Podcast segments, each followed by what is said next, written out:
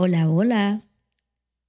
Mi nombre es Linnea Arciniegas y te doy la bienvenida a este The Action Podcast.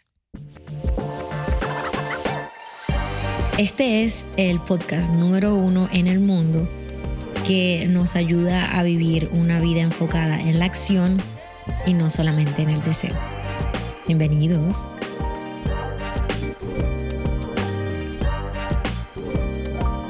Bueno, ya estamos en abril y quizás para algunas personas esto sea un motivo de ansiedad. Para otros de pronto es como continuar con esa misma expectativa con la que comenzaron todo el año. Quizás para otros es como ánimo y más motivación para seguir adelante. Pero quizás hay un grupo que me está escuchando y que se sienten cansados y ya están sintiendo el peso de ese primer trimestre del año. Y honestamente este va a ser un episodio que nos va a llenar de más energía, nos va a animar, pero más que todo el mensaje que quiero darte el día de hoy, en estos cortos minutos que vamos a estar juntos, es decirte que no pares y que no te detengas. Este fin de semana, yo no sé, yo no sé cómo pasó, pero estuvo demasiado lleno de fashion y de inspiración eh, con la historia de muchas celebridades dentro del mundo del fashion y historias demasiado inspiradoras, para decirles la verdad. Comencé viéndome una película que se llama Mrs. Harris va a París. Y aunque aparentemente es una película que han criticado demasiado, yo les soy honesta y a mí me gustó mucho. Esta película cuenta la historia de Mrs. Harris, que es una señora que pues está viuda y trabajaba en Londres como ayudante de limpieza en casas de personas pues bastante adineradas es ahí cuando en una de, de esos días de trabajo de Mrs. Harris, ella ve a una de sus clientas vestida con un vestido así de súper alta costura y esa mujer queda obsesionada con ese vestido. El vestido era Dior. En, esos, en ese tiempo, pues, eh, a raíz de ella haber quedado viuda, porque perdió a su esposo en la guerra, recibió una pensión que era totalmente inesperada para ella. Y Mrs. Harris toma el dinero y se va hacia París a perseguir su sueño porque ella quería un vestido así. Inesperadamente ella llega a conocer al contador y a una de las modelos de Dior en ese momento. Y bueno, estamos hablando que esto ocurrió en los años 50, 60. Y me da risa porque estoy haciendo justo lo que Raúl odia que yo haga y es hacer mucho spoiler. Y sorry a todos los que están aquí y de pronto dicen como que, ay, yo me quería ver la película.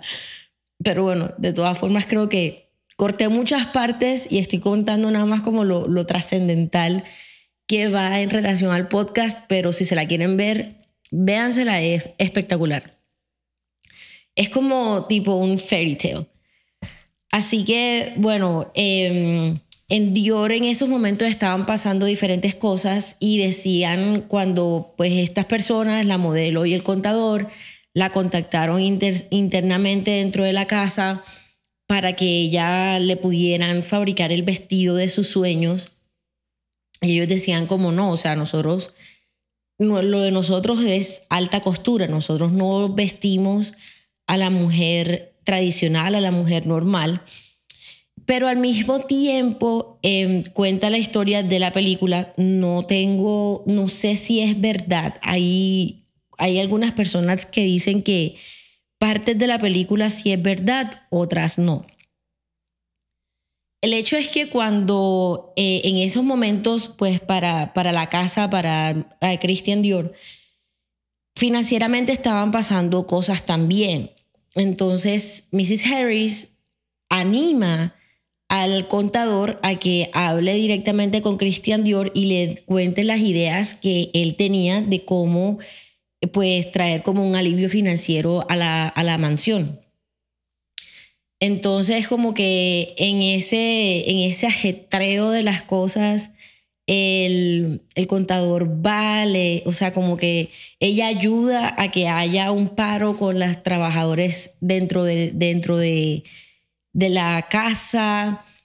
Eh, ella le dice al contador como, ves y habla tú, y se le meten a la oficina de Mr. Christian Dior. Y ahí el contador le dice como que tiene 10 minutos, él dice que sí. Y es cuando en 10 minutos el contador le dice como, mira, por años el mundo ha venido aquí a Dior, pero ¿qué tal si ahora nosotros llevamos Dior al mundo? Y pues me pareció espectacular la forma en la que pensaron en expandir la, la, la marca y lo que hoy por hoy ha llegado a ser pues Dior. Y dicen que eso también fue un momento decisivo para la marca. De ahí, ustedes saben que a uno le salen como los recomendados de cuando una vez uno se termina una serie y eso se, pues te entran como los recomendados. Y me salen en los recomendados em, el documental que se llama Dior y yo. Dior y yo es un documentado basado en el que era en ese tiempo el nuevo director creativo de la casa, Ralph Simmons. Ralph Simmons era, él comenzó como diseñador industrial y el, el hombre belga, y que muchos lo catalogaban como minimalista. Incluso dentro del documental él dice como, yo no entiendo cómo me dicen a mí que soy minimalista eh, y se lo voy a demostrar con esta colección. Simmons llega a Dior y le ayudó a subir aproximadamente al 60% de sus ventas. Y todo este documental se centra en lo que fue la producción y la creación de la primera colección de alta costura que él había dirigido para la marca. Eh, a Simmons lo contrata Dior en el 2012 y llega con su mano derecha, y lo siento, no sé si voy a pronunciar el nombre bien, pero eh, Peter Mueller. Y su labor fue impresionante. Eh, cuando yo veía a Peter como actuar en, en momentos decisivos y meterse y proponer soluciones. Yo decía, yo quiero tener alguien así en mi vida, que, que como que ese partner, eh, que diga como que ese amigo que va con uno el todo por el todo. Porque sí, quizás cuando uno tiene como esos partners, tu esposo, tu familia, es muy chévere, pero me pareció y me voló la cabeza tener una persona que quizás es un amigo que ha trabajado más de 15 años fielmente conmigo y ha sido mi mano derecha. O sea, eso creo que era la definición de mano derecha, pero 100%. En el documental hay un momento en el que le están mostrando ya a Simmons pues todos los outfits y los vestidos y la cosa, pero se centraron más en el, en el outfit que iba a abrir el runway. Él decía que había algo que no le cuadraba mucho. En su mente él tenía la visión de tener un traje con todo el corte de Dior, o sea, con todo el corte de lo que Christian Dior había imaginado para la mujer cuando comenzó la casa y esa fue la inspiración de Simmons. Sin embargo, él le dio un toque especial al hacer el traje de blazer con el talle en la cintura, pero en vez de una falda, colocarle un pantalón. Y en ese momento él decía como no, y, y, se lo mostraron en blanco, porque la idea original era que fuese blanco. Y él dice como no, no me cuadra mucho, y pregunta como ¿qué tanto tiempo va a tomar si me gustaría verlo, si lo confeccionamos en negro? Entonces, bueno, comenzaron a decirle que era un par de días y esto. Y en ese momento, Peter corre y busca un aerosol y dice, no, espera tu momento, ya te lo traigo. El hombre se va y, las, estas mujeres, las costureras van, lo siguen, el hombre se va al jardín y comienzan a pintar todo el vestido que estaba blanco con un aerosol negro solamente pues para que Simmons, para que Ralph Simmons viera como lo que él tenía en la mente y ver si cuadraba o no con, con lo que, con la visión que él tenía de cómo abrir el, el show, porque él decía que el vestido o el traje que abriera el show tenía que marcar enseguida un precedente. Y cuando yo vi el, el vestido ya confeccionado y todo, cuando la modelo está caminando por el runway, yo me quedé, oh my gosh. Yo dije, wow. O sea, es el tipo de traje negro con el que yo un día quisiera verme vestida. Era una cosa espectacular y súper limpio, delicado, eh, que mandaba un mensaje de una mujer firme y segura.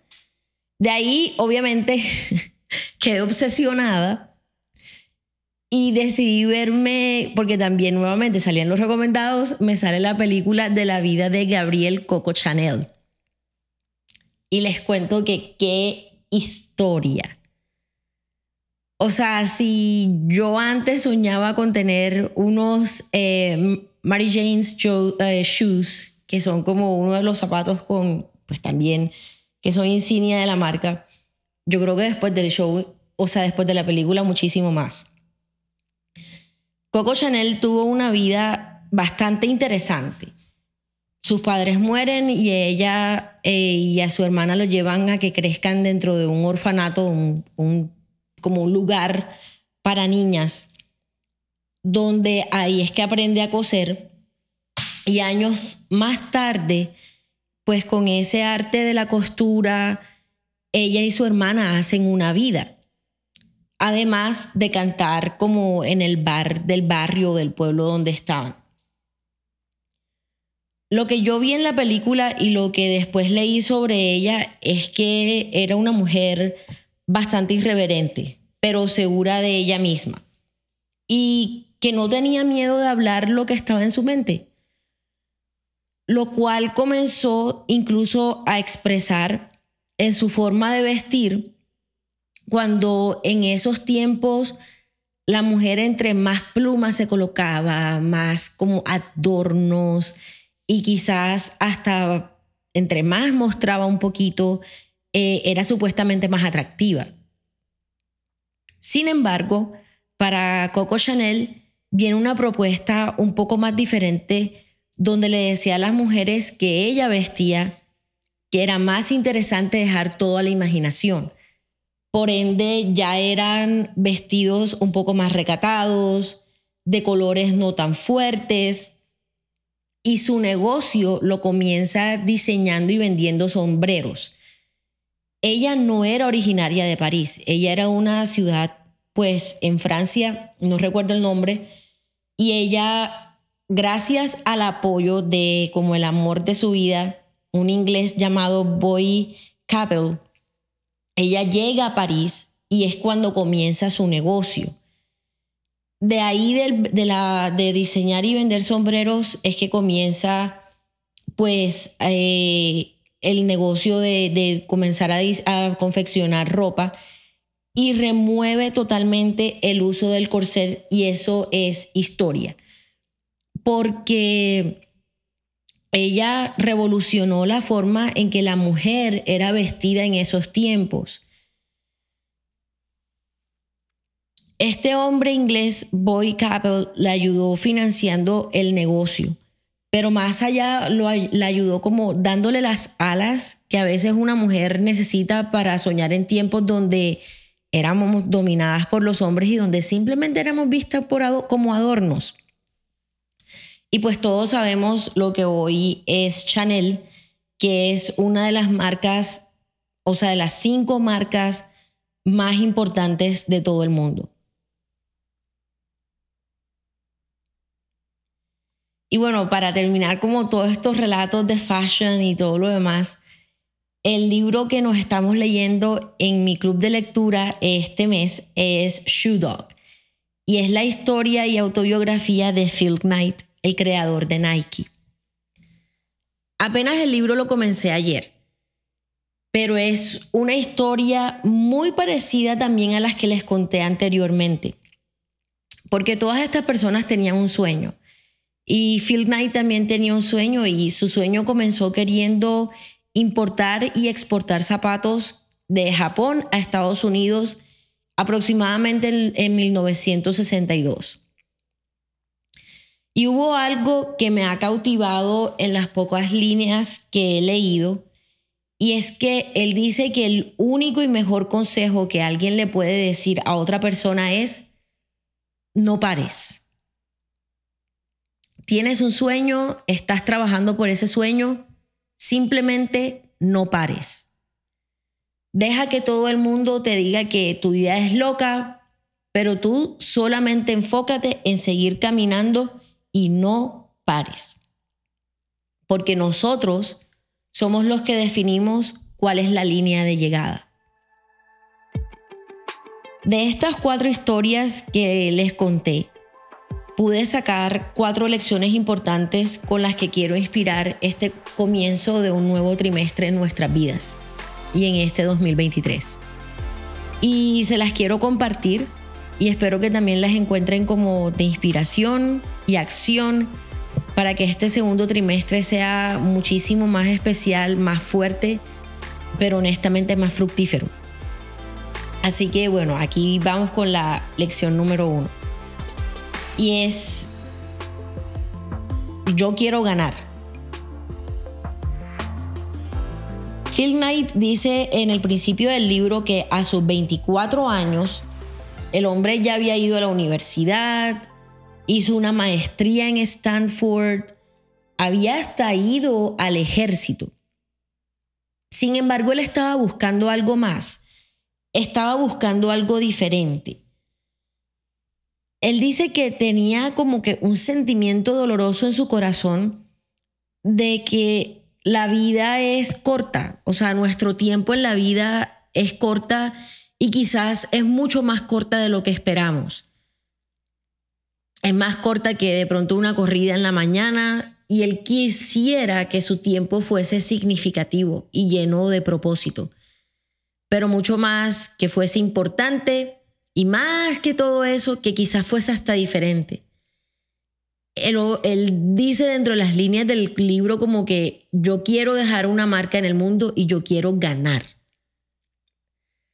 Y cuando yo estaba leyendo eso ayer, o sea, aquí le soy súper honesta, estaba un poquito como down. Y cuando leí esas palabras, yo dije, no, yo también. Y fue como esa píldora de energía que necesitaba para, para llenarme de como que de más ánimo para comenzar mi semana y dije, Linney, ¿tú también quieres ganar? ¿O es que nada más quieres jugar o quieres perder? Y yo dije, no, yo quiero ganar. Y yo te pregunto a ti ahorita en este nuevo trimestre que está comenzando, ¿tú quieres ganar? Este es el juego de la vida. Hay personas que simplemente juegan el juego por jugarlo pero hay otras personas que lo juegan para ganar.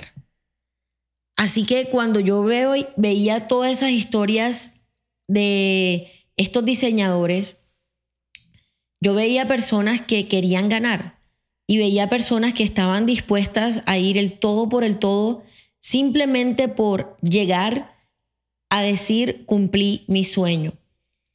Las últimas imágenes, incluso las imágenes que uno encuentra por internet, de Coco Chanel es la imagen de una mujer que dijo, a pesar de todo lo que me pasó, incluso a ella la llegaron a, como señalar de espía durante la guerra.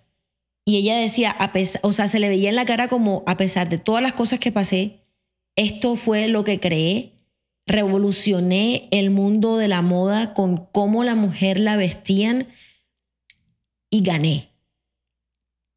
Y yo creo que esa también es la respuesta a esta pregunta que te hice antes, como tú también quieres ganar. Yo creo que sí.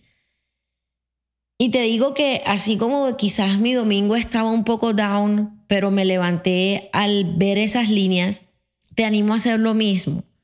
O sea, llenar nuestra mente y nuestro corazón de propósito de por qué hacemos lo que hacemos, de querer un futuro diferente, importante y significativo, pero que nosotros no solamente queremos jugar el juego de la vida, sino que nosotros queremos ganar el juego de la vida. Y esto me lleva a mi punto número dos. Y es, ¿y qué importa si nuestros sueños son locos?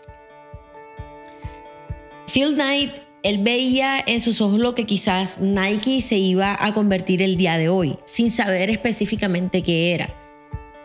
Ralph Simmons se fue de Dior a Calvin Klein y aunque eso, aunque quizás no, no le fue como esperaban, él se fue con el sueño de trabajar con una marca que le iba a ayudar a hacer más accesibles sus diseños. Coco Chanel cambió y revolucionó totalmente la forma en la que las mujeres se vestían en esos tiempos. Y es que quizás a ella le debemos la libertad que tenemos hoy para vestirnos, porque ella veía una mujer elegante pero cómoda al mismo tiempo y también al mismo tiempo una mujer sensual. Entonces, no importa si tú o los otros ven que nuestros sueños son locos. Lo importante es que nosotros no podemos parar. Sigue colocando las horas necesarias para que ese sueño se vuelva una realidad. Sigue perfeccionando y trabajando en tus habilidades. Así como hablamos la semana pasada Sigue invirtiendo en que esas habilidades te puedan convertir en la mejor versión de ti mismo, de ti misma. Y sigamos colocando nuestros dones y esas habilidades al servicio de la conversión de nuestros sueños a realidades. No tengamos miedo de desafiar como el status quo y no tengamos miedo de ser aquellos que piensan diferente y no tengamos miedo de soñar. No tengamos miedo de ser esos que proponen ideas nuevas sin importar si van a ser aceptadas o no. Lo importante es ser aquellas personas que desafiamos el sistema, que podemos tener la confianza de ser creativos, de proponer nuevas soluciones y de soñar sueños que quizás mucha gente ni siquiera ha soñado. Entonces por eso te digo, ¿y qué importa si nuestros sueños suenan muy locos? Punto número 3 y es entender lo importante que es desarrollar una perspectiva recursiva. En todo este viaje de nosotros alcanzar nuestros sueños y alcanzar nuestras metas, especialmente ahorita en el 2023, yo creo que aprender a, qué hacer con lo que tenemos en nuestras manos puede ser la habilidad más importante en este mundo de los negocios e incluso del mundo en general. Yo no sé si se acuerdan cuando les comenté al principio de cómo este hombre, Peter Mueller, eh, él salió corriendo a lo que Ralph Simmons dijo como, no, yo quiero ver este traje en negro. El hombre salió corriendo, buscó un aerosol y le pintó el traje y dijo, aquí está el traje en negro y que fue una cosa espectacular. Es un traje negro, o sea, maravilloso. Es simple, delicado, poderoso, pero al mismo tiempo sofisticado. Y yo creo que nosotros a veces nos enfocamos demasiado en lo que no tenemos, en lo que nos hace falta para llegar a nuestro destino soñado, pero nos olvidamos de qué hacer con lo que tenemos hoy, ya sea poco o ya sea mucho. Lo importante es nosotros poder tener esa perspectiva de ser personas recursivas o tener un cambio en nuestra perspectiva y decir, no importa si no tengo, con lo que tengo, esto es lo que voy a hacer. Ayer en la iglesia eh, escuché un concepto de perspectiva que me llamó muchísimo la atención y definíamos la perspectiva como la capacidad de ver a través de. Es decir, si de pronto tus amigos te han traicionado, la perspectiva es la capacidad de ver a través de esa traición que hay detrás. Quizás el propósito de Dios, quizás el propósito del universo, como quitando personas de tu alrededor que no necesitaban estar. Eh, otro ejemplo que daban en la iglesia ayer también era como si algo falló, entonces con una nueva perspectiva ver esa falla o ver la situación a través de esa falla y no enfocarnos solamente en esa falla. Entonces como que en ese orden de ideas y pensando en tener una perspectiva de recursividad, si tú eres una persona que quiere tener una presencia en el mundo digital, quiere trabajar con marcas, algo así, y tú dices como que no, es que yo no tengo los seguidores necesarios, y te enfocas en los pocos seguidores que tienes o en el poco engagement que tienes y no sigues haciendo contenido que quizás va a hacer que las marcas te descubran, entonces, ¿qué estamos haciendo con lo que tenemos? Quizá de pronto tú quieres empezar un negocio y no tienes las cosas claras, pero todavía no te has sentado a hacer tu plan. Quieres que tu negocio le vaya súper bien, pero no te has sentado a decir, ok, estas son las cosas que voy a hacer con lo que tengo hoy para que a mi negocio le vaya bien y yo pueda ir creciendo. Quizás tú estás como en ese eh, momento de buscar inversionistas para tu negocio, no los encuentras, pero ¿qué estás haciendo con el tiempo que tienes ahora? ¿Cómo lo estás utilizando para estructurar tu negocio de una forma y conectar con tu cliente de una forma que quizás ninguna otra persona ha hecho antes. Y cuando te encuentres con inversionistas, el mensaje enseguida va a hacer clic y te dan lo que necesitas.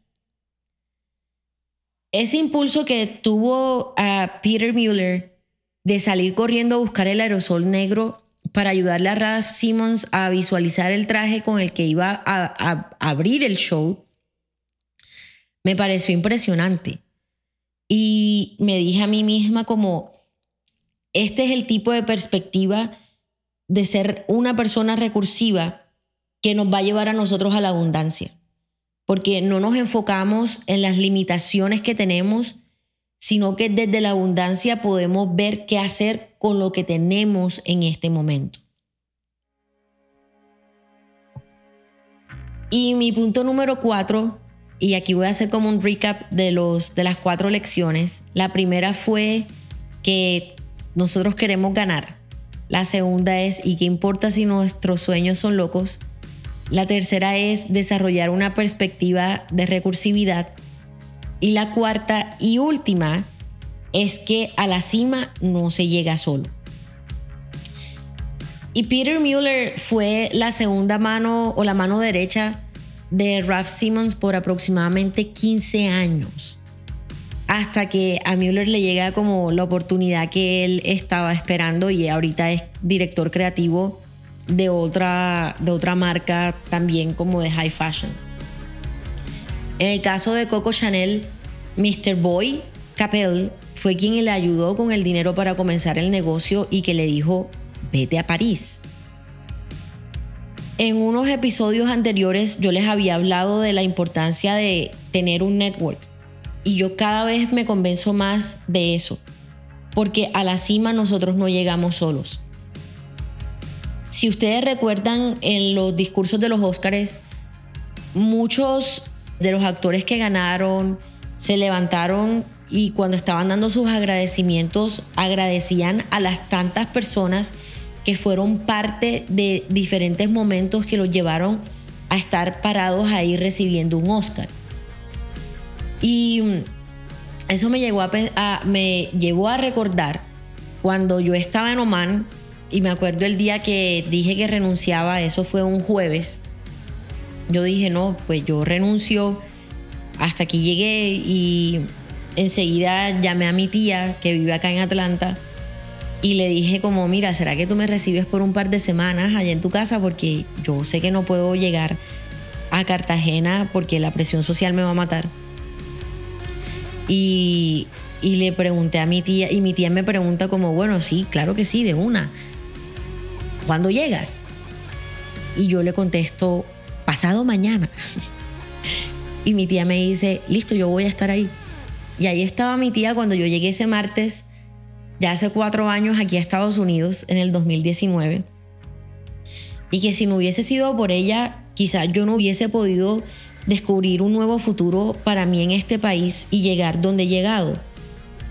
De ahí al pasar del tiempo yo me conozco con mi esposo Raúl, que me apoyó durante todo el año que estuve estudiando full time para enfocarme solamente en eso. Fue mi ayuda, mi apoyo emocional, financiero. El man fue el todo por el todo. O sea, cuando nosotros nos conocimos, yo a veces pienso como que yo no era nadie, obviamente sí era alguien, pero, pero como que sentía que no tenía nada que ofrecer porque profesionalmente no, no, no, no estaba haciendo nada. Pero él fue mi apoyo emocional, financiero, etcétera. Y a través de relaciones que también como que fui construyendo, fue que pude conseguir mi primer trabajo. Y de ahí en mi trabajo donde estoy ahora mismo, que ya esta semana cumple un año, gracias al apoyo de mis jefes, creo que no hubiese podido llegar a alcanzar tanto como he alcanzado en este primer año en la empresa donde trabajo. Por otro lado, este año cuando comencé el sueño súper loco de tener un club de lectura y poder ir forjando como una comunidad de mujeres, comenzamos solo cinco y ya somos casi 20. Así que gracias a cada una de ustedes, de las chicas del club de lectura, y que ahora estamos de pronto soñando con algo súper loco y es tener un evento para mujeres el 22 de abril. Y es que yo lo pienso y es así. O sea, a la cima nosotros no llegamos solos y debemos ser humildes y reconocer la labor que cada una de esas personas ha tenido en nuestra vida y que nos ha ayudado a llegar donde estamos. Y bueno, ya para finalizar este episodio, como es de costumbre, aquí les dejo el challenge de esta semana. Y va a ser súper simple y les voy a dejar dos opciones. La primera, haz el plan de acción de una sola cosa que quieres hacer durante este nuevo trimestre. No van a ser dos cosas, tres, nada, una sola, que te va a ayudar a construir ese destino que has soñado. Vas a crear ese plan de acción y lo vas a ejecutar. Recuerda, es una sola cosa. Número dos, piensa en todas las personas que te han ayudado en tu caminar a través de la vida. Y si alguna de ellas hace rato no le hablas, háblale mándale un mensaje y déjale saber a esa persona cuánto lo aprecias o cuánto la aprecias. Entonces, bueno, esos son los dos challenges de esta semana. Y si ya llegaste hasta aquí, pues te doy muchísimas gracias. Y espero que en tu corazoncito se haya prendido como un fueguito de esos de ánimo y de poder saber que tú puedes y que es un nuevo tiempo que se nos ha dado este nuevo trimestre y usémoslo de la mejor forma. Si ya llegaste hasta aquí, también te animo a que me cuentes qué te pareció este episodio o que vayas a mi última publicación y le coloques ese emoji del fueguito, tin, tin, tin, para saber que ya llegaste aquí. Nuevamente muchísimas gracias. Les mando un abrazo enorme, enorme, enorme y yo soy Linear Ciniegas, tu host en este The Action Podcast.